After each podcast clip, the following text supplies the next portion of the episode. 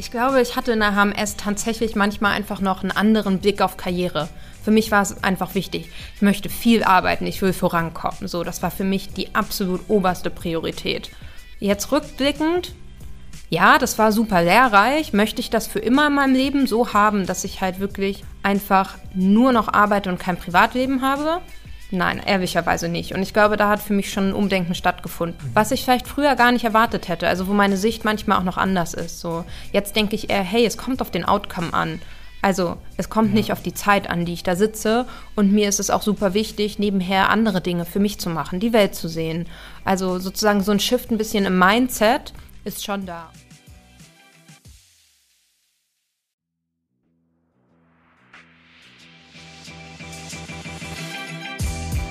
HMS. Und jetzt? Wie es nach der coolsten Medienhochschule Hamburgs weitergeht, erfahrt ihr hier im Podcast HMS. Und jetzt viel Spaß. Eine neue Podcast-Folge hier aus der Hamburg Media School Welt. Und heute haben wir wieder einen ganz besonderen Gast, nämlich Mona Stussig. Und Mona war nach ihrem Abschluss an der Hamburg Media School zuerst bei Accenture und danach bei Bonprix und arbeitet jetzt bei Quantilope als Chief of Staff. Und was sich genau hinter dieser Rolle als Chief of Staff verbirgt, darüber habe ich mit ihr im Gespräch gesprochen. Außerdem auch noch, wie sich diese Rolle von der Rolle eines Vorstandsassistenten oder von der Assistenz der Geschäftsführung unterscheidet. Ich glaube, es ist eine coole Folge geworden, gerade weil es eine echt spannende Position ist ob direkt als Einstiegsjob nach dem Studium oder vielleicht auch erst im späteren Karriereverlauf. Und deshalb jetzt direkt rein ins Gespräch mit Mona Stussig. Ja, hi Mona, richtig cool, dass du jetzt da bist. Wie ist es denn für dich jetzt wieder so nach ein paar Jahren zum ersten Mal in die HMS zurückzubekommen? Ja, hi, freue mich erstmal sehr hier zu sein ein komisches Gefühl irgendwie. Es fühlt sich alles noch sehr vertraut an, wenn man jetzt so hier ins Gebäude reinläuft. Und gleichzeitig merkt man, wie viel Zeit eigentlich schon vergangen ist. Und ich denke so, hey, eigentlich wäre es cool, wenn man vielleicht doch mal ein bisschen öfter hier wäre und das vielleicht auch nutzt und ab und zu mal Hallo sagt. Bin jetzt auch mit Toren, also bietet sich das ja vielleicht an, dann mal ein paar Mal öfter herzukommen. Freue mich auf jeden Fall wirklich sehr, hier zu sein. Ja, cool. Ähm, unser Ziel ist ja auch so ein bisschen mit dem Podcast, dass wir hinter verschiedene Jobtitel blicken wollen und schauen wollen, was steckt da eigentlich genau für ein Beruf hinter. Und ähm, deswegen finde ich es besonders cool, dass du da bist, weil du bist ja Chief of Staff und das, den Titel hatten wir bis jetzt noch nicht. Also können wir da, äh, glaube ich, äh, viel Licht ins Dunkel bringen, nachher noch. Ähm, bevor wir das aber machen, würde ich ganz gerne noch einmal so an Anfang von deiner Karriere blicken. Du hast angefangen und hast in Braunschweig Medienwissenschaften studiert, ne? Genau. Wie, wie kam es denn dazu, dass du dir gesagt hast, das möchte ich gerne machen? Ja, dazu muss man sagen, es war nicht mein erstes Studium, was ich angefangen habe. Ich habe nach, nach dem Abi erstmal angefangen, freie Kunst zu studieren. Tatsächlich hier nebenan an der Hochschule für Bildende Künste Hamburg. Schwerpunkt Malerei und habe dann gemerkt, okay, kreatives Arbeiten ist cool, aber irgendwie fehlt mir da was. Ich möchte gerne ein bisschen mehr lernen, was Handfestes machen.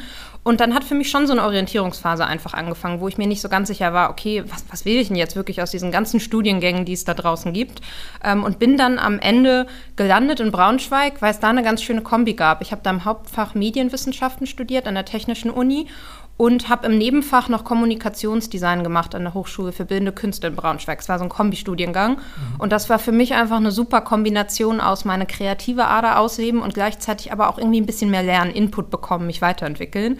Genau, und so bin ich zum Bachelorstudium dann tatsächlich gekommen am Ende. Das, was du über die Medien gelernt hast, fandest du auch so spannend, dass du dachtest, so in der Welt, in der Branche möchte ich bleiben und hast dann aber irgendwie noch überlegt, ich brauche noch mehr Wirtschaftsthemen oder wie bist du dann, du bist ja dann direkt nach deinem Bachelorstudiengang an die HMS gekommen und hast dann den MBA gemacht. Genau, das ist richtig. Mir hat tatsächlich im Bachelorstudium schon BWL viel Spaß gemacht. Also wir hatten so einen Teil BWL und Marketing drin und das hat mich sehr interessiert und das wollte ich gerne weiter vertiefen. Ist aber gar nicht so einfach, wenn man keinen BWL-Bachelor hat, einen Master zu finden, wo man jetzt dieses Wissen quasi sich weiter aneignen kann. Und da bin ich auf die Hamburg Media School gekommen, die für mich so beide Welten verbunden hat. Also klar, einmal diesen Medienteil, wobei ich ehrlicherweise, vielleicht was vorwegzunehmen, noch nie in einem Medienunternehmen gearbeitet habe. Also den Vater habe ich nicht so richtig weiterverfolgt. Aber genau, dieser Management-Teil und dieses wirklich, wie würde man vielleicht in Unternehmen das machen, Projektmanagement. Genau den Teil wollte ich gern vertiefen und da war der Master Medienmanagement an der Hamburg Media School einfach super geeignet für. Deswegen, es hat wirklich sehr gut gepasst. Mhm. Und äh, was würdest du sagen, womit hat dir die HMS am meisten weitergeholfen für deine weitere Karriere? Ich glaube tatsächlich einfach, wie man an Projekte, an Themen rangeht. Also so die Denkweise.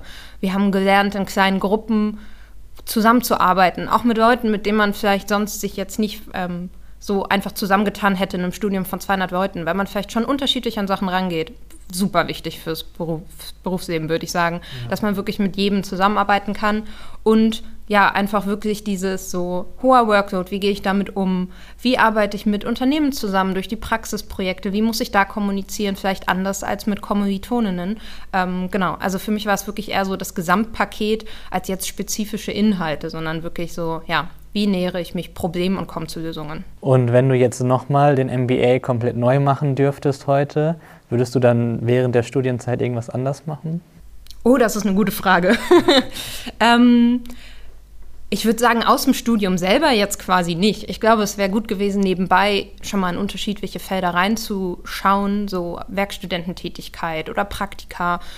Ich habe mich eher wirklich auf das Studium fokussiert, was nicht schlecht ist so, aber dadurch war ich danach dann vielleicht manchmal noch unsicher, was möchte ich eigentlich machen oder mir hat diese Erfahrung vielleicht auch von Medienunternehmen einfach gefehlt. Es wäre eine gute Zeit gewesen, während des Studiums das zum Beispiel zu tun. Mhm. Aber ansonsten würde ich sagen, war das schon einfach wirklich genau die richtige Wahl. Für mich persönlich jetzt einfach dieses in kleinen Gruppen schulähnlich arbeiten hat mir viel mehr gelegen als jetzt so ein Studium an einer staatlichen Uni mit 200 Leuten im Hörsaal. Ja, und äh, gibt es besondere Momente, Erlebnisse, an die du dich heute noch gerne zurückerinnerst aus der Zeit? Auf jeden Fall die Medienreise. Ich glaube, das ist so ein Klassiker, den man nennt. Aber äh, das war super cool. Wir waren in Südafrika und hatten da eine wirklich wahnsinnig schöne Zeit. Ähm, einmal natürlich zusammen einfach als Jahrgang und noch mit den EMBA-Lern, aber auch einfach super spannend, so viele Unternehmen auf einmal kennenzulernen, Einblicke zu kriegen, die man sonst einfach nicht bekommen würde. Das hat schon, finde ich, nochmal viel dazu geführt, dass man so über seinen Horizont einfach hinausguckt auch. Mhm. Und dann ganz klar Praxisprojekte. Also ich habe ein Praxisprojekt gemacht zusammen mit meinen Kommilitoninnen bei Dropbox. Ähm, da haben wir eine Umfrage gemacht, wie verschiedene Collaboration Tools genutzt werden und konnten das am Ende wirklich vor Unternehmen auch wirklich präsentieren. Und das war schon ein großes Highlight. Da hat man echt gemerkt, hey, das bringt denen gerade richtig viel, was wir gemacht haben. Man hat so einen Impact generiert und konnte so ein bisschen aus seiner Comfortzone raus wahnsinnig gutes Erlebnis, mir wirklich gut in Erinnerung geblieben. Ja, cool. Und äh, nach der intensiven Zeit an der HMS bist du dann äh, ja bei Accenture eingestiegen als genau. Analyst und Project Lead Mark Media und Marketing. Ähm, kannst du vielleicht noch mal so ein bisschen erklären, für die, die es noch nicht wissen, ähm, was genau Accenture macht? Also viele kennen das ja vielleicht so als ein bisschen große Unternehmensberatung, internationale so aus, deiner, aus deinen Worten, was macht Accenture? Ja, genau. Accenture, eine der großen Beratungen, die wir haben wahnsinnig großer Konzern. Der Bereich, in dem ich damals war, Accenture Media Management, war ein wirklich kleines Rad in diesem ganz großen Konzern. Also natürlich waren wir eingegliedert und haben Kunden wirklich beraten, aber in einem sehr spezifischen Feld. Also wir haben Kunden beraten hinsichtlich ihrer Media- und Marketingaktivitäten und das ist von Accenture jetzt ein wirklich sehr kleiner Teil gewesen, den die gemacht haben. Das heißt nicht klassische strategische Beratung, was die ja auch sehr viel machen, sondern wirklich sehr spezifischer Teil einfach. Also kann man das dann schon so mit einer Mediaagenturplanung vergleichen, die ihr da gemacht habt, oder? Tatsächlich nicht, aber wir haben, also um es einfach zu sagen, wir haben in so einer Dreieckskonstellation gearbeitet von Kunden und Mediaagenturen. Das heißt, Kunden haben die Mediaagenturen beauftragt und gleichzeitig aber auch uns, die sozusagen als Stakeholder dazwischen saßen. Also zu gucken, dass die Partnerschaft wirklich funktioniert, dass die Mediaagentur das liefert, was sie versprochen hat, dass das strategisch alles Sinn macht, dass sie die richtige Mediaagentur finden. Also super vielseitig, aber immer in diesem Media- und Marketingbereich quasi sehr spezifisch. Mhm. Und Kunden waren dann größere DAX-Unternehmen oder was? Genau, auch? große FMCG-Kunden, die wir betreut haben. Namen können wir natürlich nicht nennen, ähm, aber wirklich namhafte Kunden, die man kennt, sehr international und auch unser Team war sehr international aufgestellt. Das heißt, die meiste Arbeit hat wirklich einfach auf Englisch stattgefunden, weil auch von Media Management die Teams über die ganze Welt verstreut waren. Mhm. War dir das dann da schon nach dem Studium bewusst, dass du gerne in so einem internationalen Umfeld auch arbeiten möchtest? Ich glaube, ich war dem nie abgeneigt, aber es war jetzt nicht, dass ich unbedingt gesagt habe, ich muss international arbeiten. Ist jetzt aber was, was ich wirklich sehr schätze.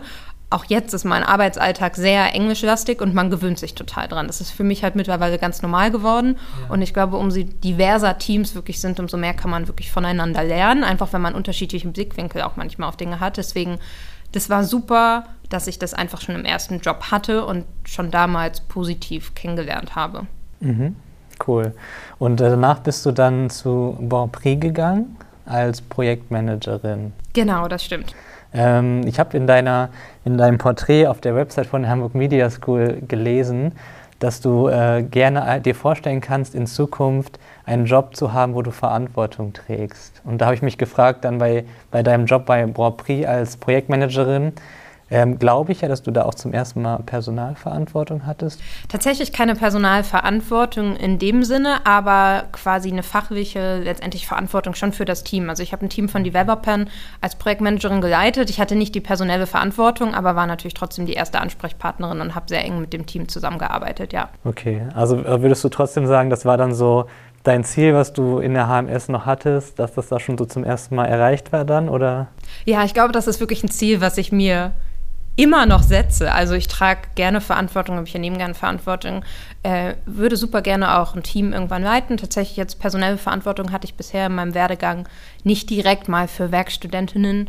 Ähm, aber ist was, was mich weiterhin antreibt. Und ja, mit Bonprix bin ich dem Ganzen auf jeden Fall einen Schritt näher gekommen. Da hätte sich auch das ergeben, in Zukunft wahrscheinlich ein Team zu führen. Das wurde mir schon aufgezeigt. Ähm, genau, aber dazu ist es am Ende dann nicht mehr gekommen. Okay, und da warst du dann Projektmanagerin und hast ein paar, äh, also ein Projekt mit Developern vorangetrieben. Was genau war dann das Projekt? Genau, also Bonprix gehört zum Otto-Konzern, ein Online-E-Commerce-Modehandel.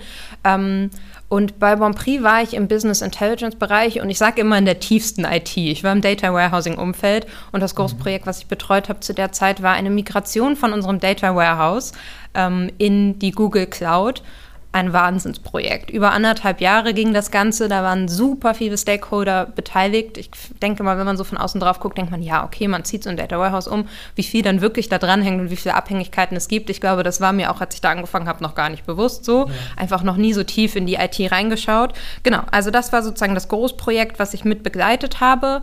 Unterschiedliche Developer-Teams haben daran gearbeitet und ich habe quasi eins von diesen Teams mitgeleitet und war auch der Kontakt zu allen anderen anderen Teams, die sozusagen auf das Data Warehouse zugegriffen haben, die auf ihrer Seite natürlich auch ganz viel umstellen mussten. Das heißt auch wieder viel Stakeholder Management und wirklich der Schnittpunkt zwischen unterschiedlichen Teams und dann der IT.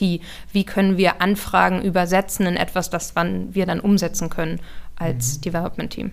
Und in diese ganzen IT-Themen hast du dich dann schnell reingefunden oder hattest du da schon Interesse vorher für? Oh, das war wirklich Learning by Doing im Job. Also ich habe einen Scrum Master noch davor gemacht, den habe ich tatsächlich bei Accenture gemacht. Das heißt sozusagen, wie man IT-Projekte managt, auf dem Papier sage ich jetzt einfach mal. Das habe ich davor gelernt und als ich angefangen habe, war erstmal ganz, ganz viel neu. Aber ich glaube, das ist gar nicht so schlimm so man, man fängt an in einem Job und ich glaube, in jedem Job muss man sich am Anfang erstmal total reinfuchsen. Das war jetzt an der Stelle vielleicht nochmal ein bisschen extremer, einfach weil es so ein ganz neues Umfeld war. Aber wenn man da den nötigen Biss mitbringt und halt sonst sozusagen die Skills mitbringt für den Job, also sowas wie strukturiert sein, organisiert, sich in Leute hineinversetzen können, das richtig kommunizieren, dann kann man so fachliche Sachen sich auch einfach aneignen. Ja. ja. Und äh, das heißt, ihr habt dann auch mit der Projektmanagement-Methode, also ein agiles Projektmanagement da, äh, so wart ihr organisiert. Also genau. Das ist ja, ja nicht das klassische Projektmanagement, sondern eher Scrum. Genau, wir haben nach Scrum tatsächlich gearbeitet. Wir hatten zwei Wochen Sprints. Ähm, genau, und in der Zeit haben wir dann quasi unsere Projekte umgesetzt. Und äh, du warst dann von Anfang an bis zum Ende bei diesem Projekt dabei? Ich bin tatsächlich eingestiegen zwischendrin. So das letzte Dreivierteljahr habe ich ungefähr noch mitgemacht. Das heißt, die sogenannte heiße Phase, wo dann wirklich die Deadline immer näher kam, da bin ich an Bord gekommen und habe das Ganze dann bis zum Ende mitbegleitet. Mhm. Und wie, wie hast du jetzt zum Beispiel also auch von dem Wechsel dann von Accenture zu Bonprix oder dann auch Ähm, gleich geht es ja noch zu deiner heutigen Rolle. Ähm, welche Kriterien legst du da so an, wenn du sagst, jetzt würde ich gerne was Neues ausprobieren? Also worauf achtest du da? Was ist dir da wichtig? Ja, ähm, ich würde sagen, ich schaue mir erstmal immer an, was möchte ich eigentlich machen, was macht mir Spaß und wo bin ich auch gut drin. Also vom Übergang Accenture zu Bonprix habe ich mir tatsächlich einfach mal angeschaut, okay, was möchte ich wirklich machen und welche Aufgaben möchte ich vielleicht auch nicht machen. Ich finde, manchmal bringt es ja auch ziemlich viel über das Ausschlusskriterium zu gehen. Also ich habe mir so aufgeschrieben, okay, komm, schon mal gemacht, Kommunikation, so jetzt sowas wie Unternehmenskommunikation, Texte schreiben, Social Media möchte ich nicht unbedingt machen. Ja. Aber ich möchte gern Projekte koordinieren, Strukturen aufsetzen und Struktur reinbringen in, in Sachen Konzepte erarbeiten, Präsentationen dazu erstellen, unterschiedliche Leute abholen. Und ich glaube, wenn man sich bewusst wird, was man sozusagen kann und was man möchte, dann ergeben sich daraus immer eigentlich ganz gute ich sag jetzt mal, Stellenbilder, auf die man sozusagen schauen kann. Und das sieht man ja auch bei mir von der Beratung in die wirklich tiefste IT ist jetzt vielleicht nicht unbedingt das naheliegendste, ja. aber wenn man nochmal guckt und halt genau das, was ich gerade meinte, Strukturen reinbringen, Prozesse aufsetzen, koordinieren, das hat man schon in beiden Stellen wirklich gefunden. Und das war das, worauf ich mich auch wirklich fokussiert habe. Okay. Und gleichzeitig aber auch, für mich ist immer wichtig die Möglichkeit, dass ich mich weiterentwickle, dass da immer noch eine Lernkurve ist und dass man auch aufgezeigt bekommt, wie kann man sich im Unternehmen weiterentwickeln und wirklich eigene Ideen mit einbringen kann. Und ähm, danach hast du ähm, überlegt, Quantilope, da kannst du dich wahrscheinlich gut weiterentwickeln und hast dich dann mal da beworben oder wie lief dann der, die Kontaktaufnahme da ab? Genau, also als ich bei Bonprix angefangen habe, hatte ich natürlich schon eine steile Lernkurve am Anfang und habe aber auch für mich nach einigen Monaten festgestellt, hey, ich glaube, so wirklich in der IT zu bleiben, ist für mich eigentlich nicht die Zukunft. Das ist gut für eine Zeit und ich glaube, das bringt mir jetzt auch total viel, das Wissen jetzt zum Beispiel in meiner Rolle. Aber ich habe gemerkt, hey, da ist für mich irgendwie noch mehr. Ich möchte gerne strategischer arbeiten und ein bisschen übergreifender, vielleicht generalistischer. Und habe mir deswegen gesagt, okay, das ist gerade eine gute Möglichkeit hier bei Bonprix. Ich bleibe hier erstmal, ich, ich mache meinen Job gut, ich lerne auch immer noch was, aber ich habe einfach die Augen offen und schaue schon mal, okay, was gibt es denn einfach noch auf dem Markt, wo vielleicht für mich andere Kriterien einfach noch besser abgedeckt werden und wo ich mich langfristig auch besser sehe in so einer Rolle. Ja. Und ich bin durch Zufall über eine Freundin auf diesen Titel Chief of Staff aufmerksam geworden, in einem ganz anderen Unternehmen. Aber ich hatte mir das damals durchgelesen und dachte so, hey, das klingt eigentlich interessant und habe mir dann einfach mal Suchaufträge eingestellt dafür. Also wirklich okay. ganz lose. Ich hatte keinen ja. Druck. Ich hatte einen Job, den ich gern gemacht habe, aber wo ich wusste, hey, auf ewig werde ich da wahrscheinlich nicht bleiben. Und dann ploppte das auf, dass Quantilope sucht. Und ich war so, cool. Also ich meine, ich habe ja nichts zu verlieren, bewerbe ich mich doch einfach mal. Und ich finde immer, wenn man ohne Druck sucht, das ist halt die beste Ausgangslage. Ja. Und ich habe mir gesagt, hey, wenn für mich alles passt, die Rahmenbedingungen und mein Bauchgefühl, das war mir super wichtig, dass mein Bauchgefühl passt, dann gehe ich den Schritt und sonst bleibe ich da. Ich habe ja einen guten Job und der mhm. macht ja auch Spaß. Genau, und das hat dann doch recht zügig funktioniert, so dass einfach wirklich diese ja, Möglichkeit sich aufgetan hat und auf beiden Seiten hat das gut funktioniert, dass ich am Ende gesagt habe, okay, ich, ich sage da jetzt einfach zu und werde wohl bei Bonprix kündigen müssen. ja, cool. Ähm, bevor wir jetzt noch näher dann auf deine heutige Rolle dort eingehen, mhm. ähm, würde ich ganz gerne nochmal, dass du einmal nochmal kurz erklärst, was ihr jetzt bei Quantilope macht, also was euer Produkt ist. Ja, klar. Genau, ich glaube, Quantilope kennt man jetzt nicht, außer man kommt wirklich aus dem Bereich. Genau, Quantilope ist ein globales Softwareunternehmen und mit unserer Insights-Software, die wir entwickeln und vermarkten, können Unternehmen ihren gesamten Insights-Prozess auf einer Plattform steuern. Wenn man es jetzt ein bisschen einfacher sagt, das klingt vielleicht immer noch kompliziert, ja. dann automatisiert Quantilope einfach Marktforschung für Unternehmen. Das heißt, der Consumer wird in den Fokus gerückt, das Ganze ist datenbasiert und damit können wir wirklich schnelle Marktforschung für die Unternehmen ja, liefern und sie können ihren gesamten Prozess optimieren und müssen nicht mehr auf ihr Bauchgefühl vertrauen, wenn sie schnell Entscheidungen treffen wollen, sondern können einfach auf unsere Software zurückgreifen. Ja, cool. Und das ist ein deutsches Unternehmen, oder? Genau, in Hamburg 2014 gegründet. Das heißt, auch in Hamburg sitzt ja. unser Headquarter. Und ähm, du hast dann jetzt erzählt, dass du dann ähm, ein, ja, eine Suchanfrage eingestellt hattest für diese Position und dann ist die aufgeploppt. Und äh, in so einer Position ist es ja schon so, dass man ziemlich eng dann mit der Geschäftsführung zusammenarbeitet. Und in deinem Fall war es ja dann so, dass du die Geschäftsführung ja nicht vorher kanntest oder so oder durch irgendein anderes Projekt oder dass man sich schon mal gesehen hatte oder so, sondern du hast sie dann halt erst bei der Bewerbung ja kennengelernt, oder? Genau, das stimmt. Und wie, wie lief das dann ab äh, bei der Bewerbung und hast du dann darauf geachtet, ist das vielleicht eine Person, wo ich mir vorstellen kann, da irgendwie 24-7 gefühlt mit denen zu tun zu haben und irgendwie ähm, auch Personen, die mich irgendwie inspirieren, mit denen zu arbeiten. Also hast du darauf geachtet oder wie lief dann die Bewerbungsphase ab? Ja, das ist eine gute Frage. Ähm, also tatsächlich erstmal ganz normal, erstmal mit People and Culture, so wie es bei uns heißt, also mit HR telefoniert und geguckt, okay, ist da überhaupt ein Fit?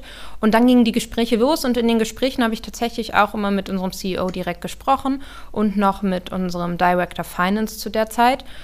Und da, klar, super wichtig. Also ich glaube, wenn man vor allen Dingen so eng mit einer Person oder Personen jetzt aus der Führungsebene zusammenarbeitet, dann muss schon der Fit irgendwie da sein, dass man das Gefühl hat, hey, auch menschlich passt das und ich könnte mir vorstellen, dass wir eng zusammenarbeiten.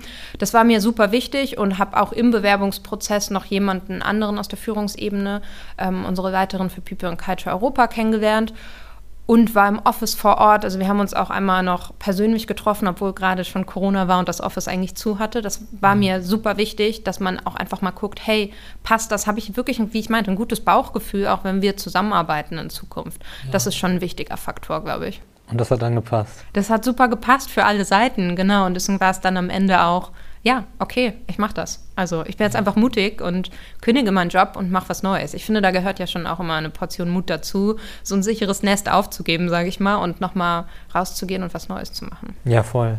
Und ähm, Chief of Staff, das ist, es gibt ja für diese Rolle irgendwie total viele Bezeichnungen. Das wäre jetzt, also das wäre jetzt auch meine Frage an dich, äh, wie du die Rolle definierst und wie du vielleicht auch die Unterschiede zu anderen Rollen, die ähnlich, die ähnliche Titel haben, siehst. Also zum Beispiel Assistenz der Geschäftsführung, Executive Assistant, Vorstandsassistent.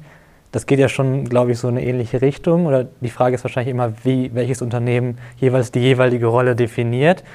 Ähm, Nochmal so jetzt aus deiner ähm, Sicht, also ich habe bei dir auf LinkedIn gelesen, dass du geschrieben hast, dein, dein Job ist, alles aus dem Weg zu räumen, was äh, die C-Level-Ebene daran hindert, ihre Ziele zu erreichen. ähm, ja, wie würdest du deine Rolle als Chief of Staff beschreiben?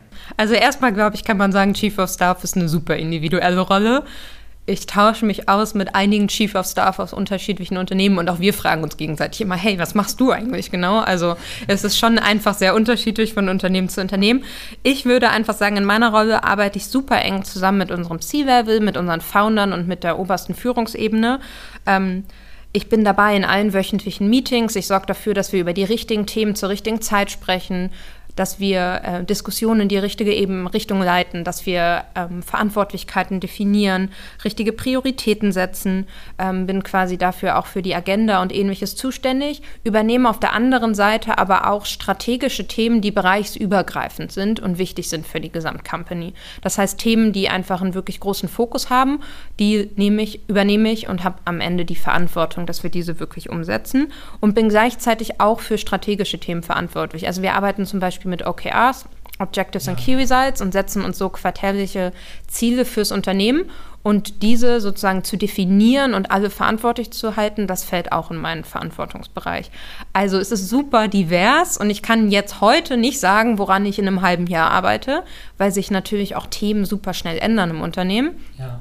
Aber genau, ich sage immer so ein bisschen vereinfacht, ja, ich bin Sparingspartner für unsere Führungsebene ähm, und leite strategische Projekte und dann fällt ganz viel Unterschiedliches darunter. Und jetzt auch aus der Erfahrung, die du hast, indem du mit anderen Personen aus anderen Unternehmen in dieser Rolle gesprochen hast, ähm, gibt es irgendwie was, wo man klar sagen kann, das ist jetzt der Unterschied zwischen Chief of Staff und Vorstandsassistent?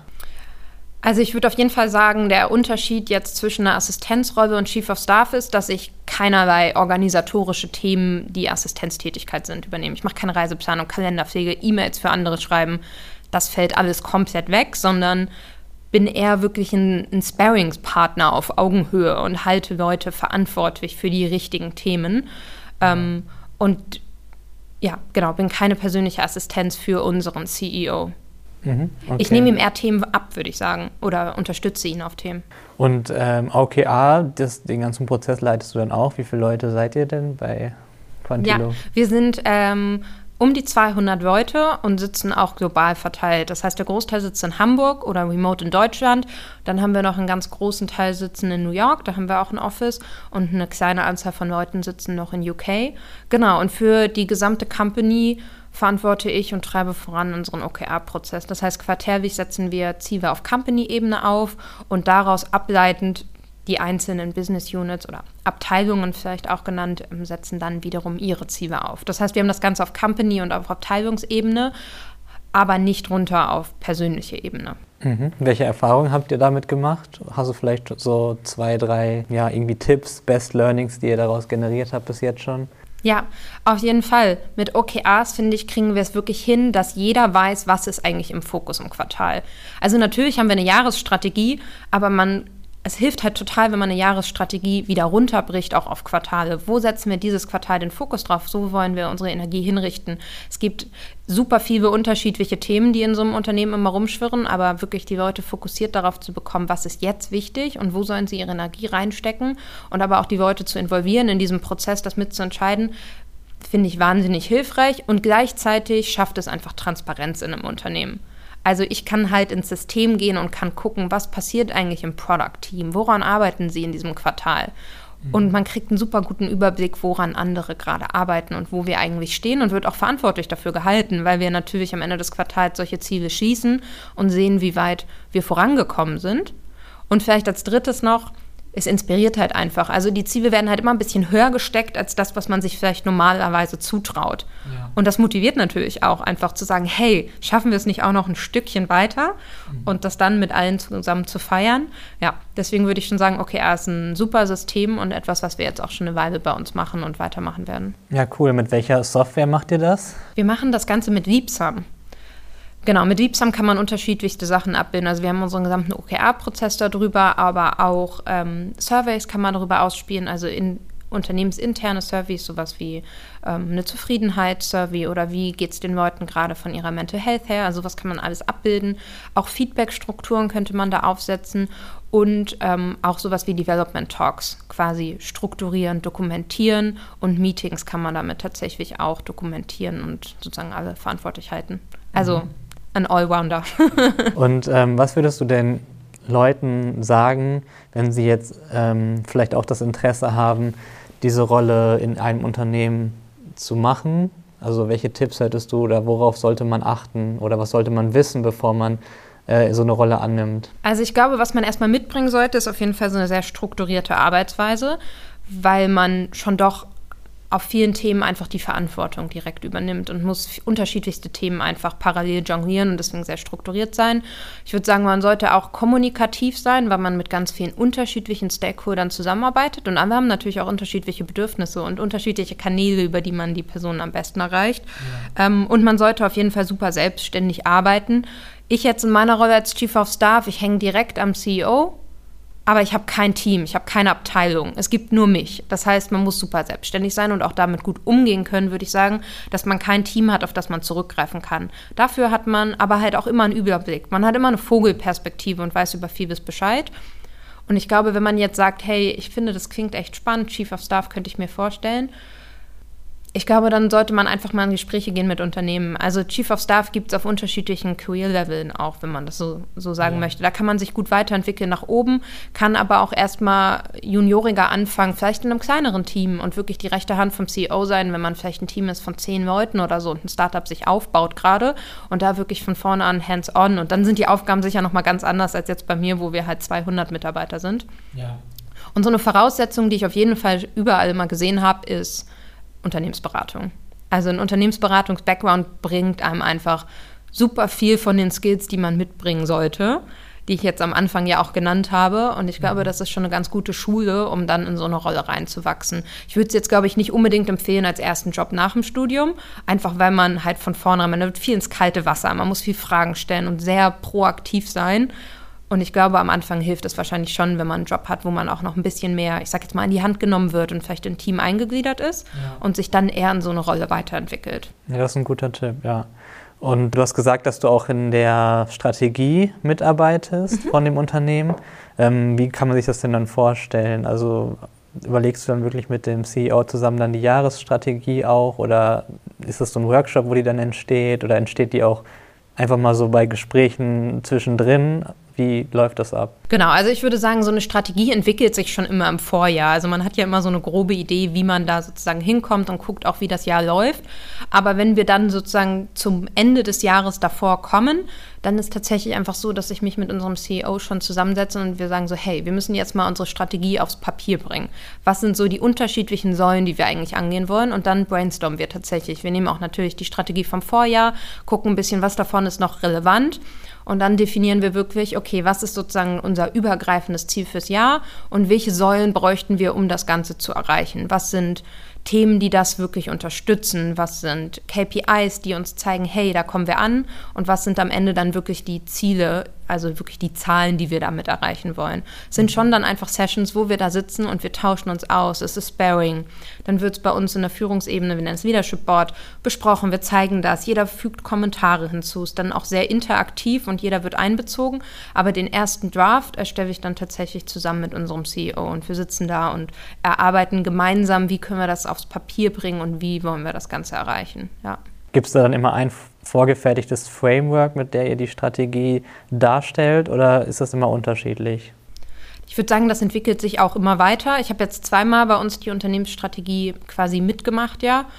Das ist dann ein sehr ähnliches Format, einfach wie wir das Ganze aufbauen. Wir ist jetzt nicht kein, kein spektakuläres Format, sondern wir packen das wirklich in PowerPoint und bauen einfach da eine Übersicht, die für alle Leute irgendwie ansprechend ist. Und es wird am Ende des oder am Start des nächsten Jahres dann der Company vorgestellt, natürlich mit ein bisschen Input, Storytelling drumherum. Wie kommen wir da eigentlich hin? Warum sind das unsere Ziele?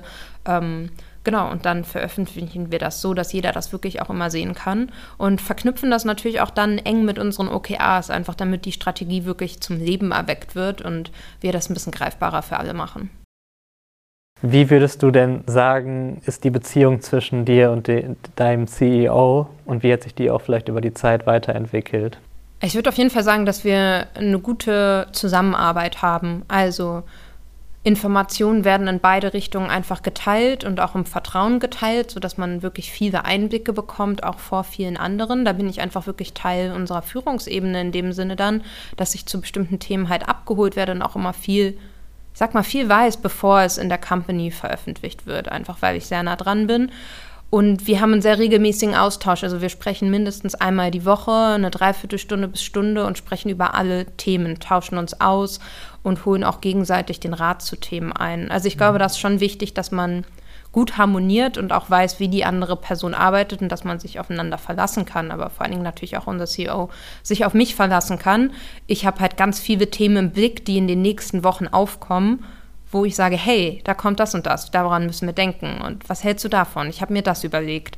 Ähm, ist einfach schon eine sehr enge Zusammenarbeit. Und die hat sich auf jeden Fall in der Zeit, in der ich jetzt habe, ich meine, ich bin jetzt knapp anderthalb Jahre bei Quantivope, schon verfestigt so. Mhm. Also ist immer sozusagen näher dran geworden, die Beziehungen. auch um Themen, die ich übernehme, werden immer mehr. Man muss natürlich auch erstmal reinwachsen in so eine Rolle und ein Unternehmen kennenlernen. Wenn du jetzt nochmal zurück daran zurückdenkst an die HMS-Zeit, wie du dir vielleicht deine Zukunft dann vorgestellt hast, ähm, was würde denn ähm, dein jüngeres Ich, wenn es dich jetzt sehen würde, vielleicht so denken, das hätte ich nicht erwartet, dass das so gekommen ist oder da bin ich irgendwie stolz auf mich, das geschafft zu haben, was ich vielleicht damals noch gar nicht mir so zugetraut hätte?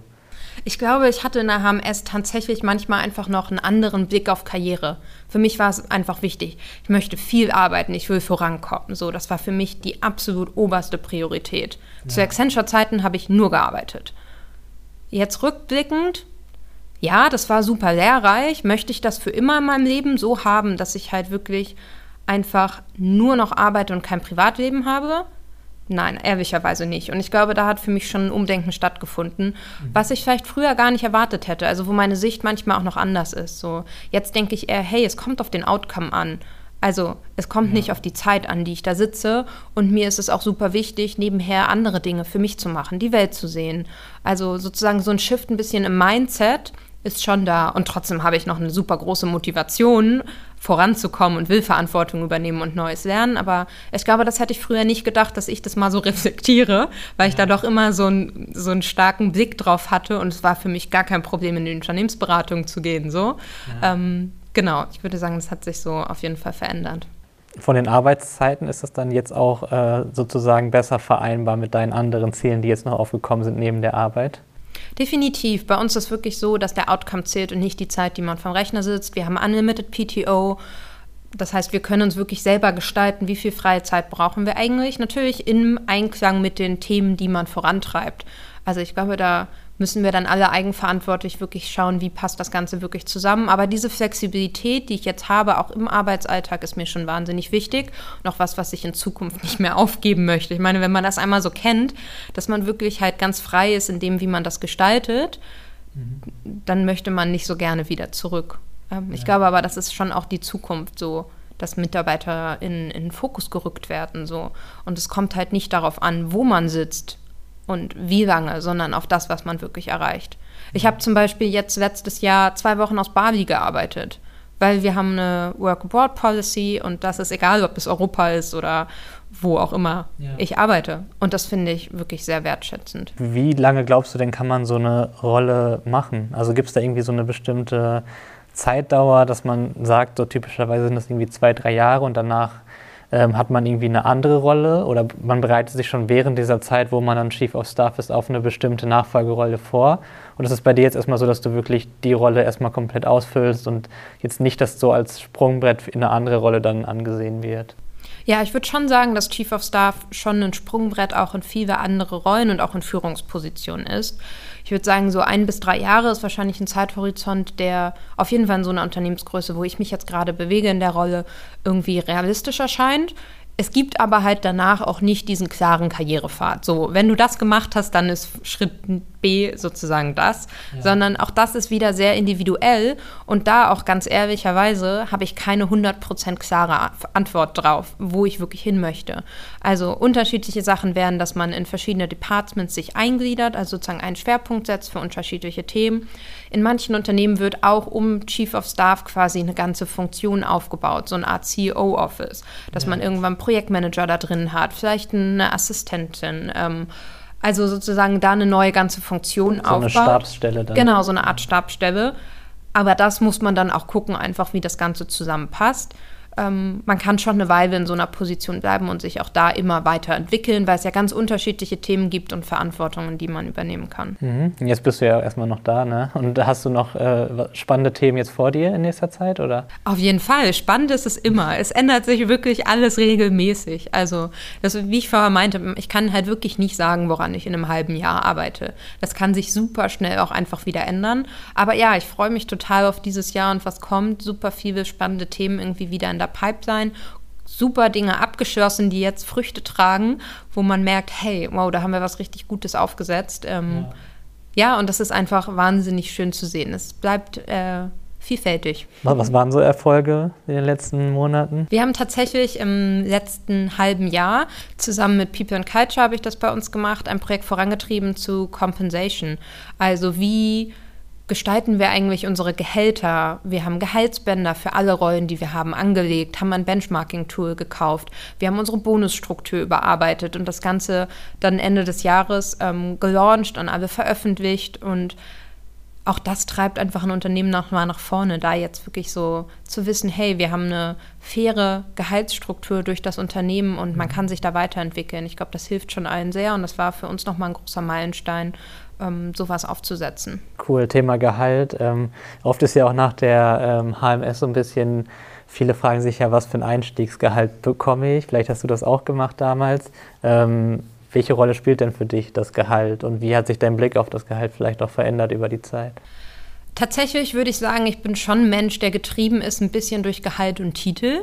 Das ist für mich so ein bisschen auch die Anerkennung einfach, die ich bekomme für die Arbeit, die ich leiste. Ja. Gleichzeitig muss natürlich das Gesamtpaket passen. Es bringt mir überhaupt nichts, wenn ich wahnsinnig viel Geld verdiene, aber eingehe wie so eine kleine Pflanze, also die kein Wasser bekommt, weil ich nichts lerne oder das langweilig ist, man nicht mit dem Team zurechtkommt. Also für mich muss das Gesamtpaket passen, aber zum Gesamtpaket gehört für mich ganz klar auch eine faire Vergütung dazu. Ja die sich auch weiterentwickelt mit der Zeit und mit dem, was man leistet und auch wie sich ein Unternehmen entwickelt. Also ist mir schon wichtig und ich glaube, ähm, ja, da kann man auch einstehen für und mal ja. verhandeln und auf den Tisch klopfen und sagen, hey, aber das ist, was ich im Markt sehe und ich finde, das ist, was ich verdiene. Ja, auf jeden Fall. Also würdest du auch sagen, dass sich so äh, generell betrachtet dann auch Chief of Staff als Rolle auch gehaltstechnisch äh, auszahlt? Also dass es nicht unbedingt schlecht ist. Definitiv. Also okay. von meinen ganzen Jobs habe ich mich von Job zu Job weiterentwickelt vom Gehalt und das ist was, was auch dazu gehört mit wachsender Verantwortung und wechselnden Rollen, dass man sich natürlich auch gehaltsmäßig weiterentwickeln möchte. Ja, kann ja. ich mich nicht beklagen, passt soweit alles. Sehr schön. Ja, dann kommen wir schon zur letzten Frage. Das ist eine Frage, die wir allen Gästen in unserem Podcast immer stellen. Ähm, nämlich, stell dir noch einmal vor, es ist das Jahr 2018, also dein Abschlussjahr hier an der HMS. Und jetzt hast du gerade dein Abschlusszeugnis bekommen und blickst jetzt voller Erwartung in deine berufliche Zukunft. Und du könntest deinem damaligen Ich aus heutiger Sicht nur noch einen Ratschlag mit auf den weiteren Lebensweg geben. Was würdest du dann deinem damaligen Ich raten? Ich würde ganz klar sagen, glaub an dich. Ich neige schon dazu, Selbstzweifel zu haben und zu hinterfragen, bin ich wirklich gut genug, sind andere nicht besser? Vollkommen unnötig. Also klar hat das jeder mal, aber wenn man einfach an sich selber glaubt, so, dann, dann kommt man schon dahin. Wir bringen alle ein wahnsinniges Skillset mit, wenn wir aus der HMS kommen. Und Unternehmen können sich eigentlich glücklich schätzen, Leute zu haben, die das mitbringen, die motiviert sind und dann wird sich schon das Richtige ergeben. Genau. Ja, cool.